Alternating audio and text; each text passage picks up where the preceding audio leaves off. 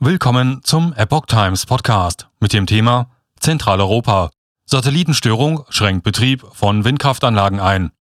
Ein Artikel von Epoch Times vom 28. Februar 2022. Rund 30.000 Satellitenterminals sind von der Störung betroffen.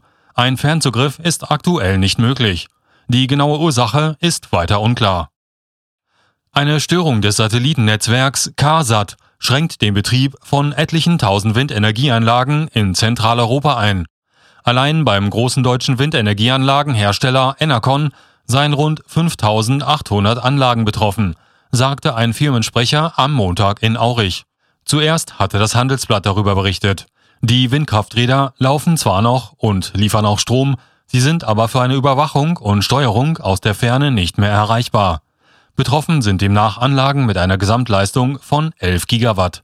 Ob auch Anlagen weiterer Anbieter betroffen sind, war am Montagnachmittag noch unklar. Ein Sprecher des britischen Unternehmens Vestas, der auf Twitter auch als betroffener Hersteller genannt wurde, konnte den Vorfall nicht bestätigen. BSI ist eingeschaltet.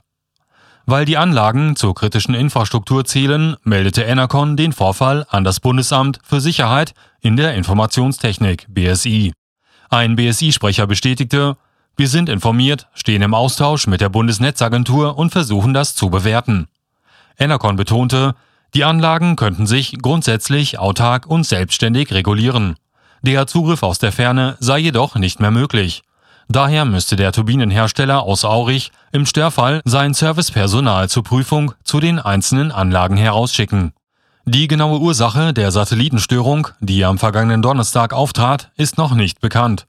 Die Kommunikationsdienste fielen aber nahezu zeitgleich mit Beginn der russischen Invasion in der Ukraine aus.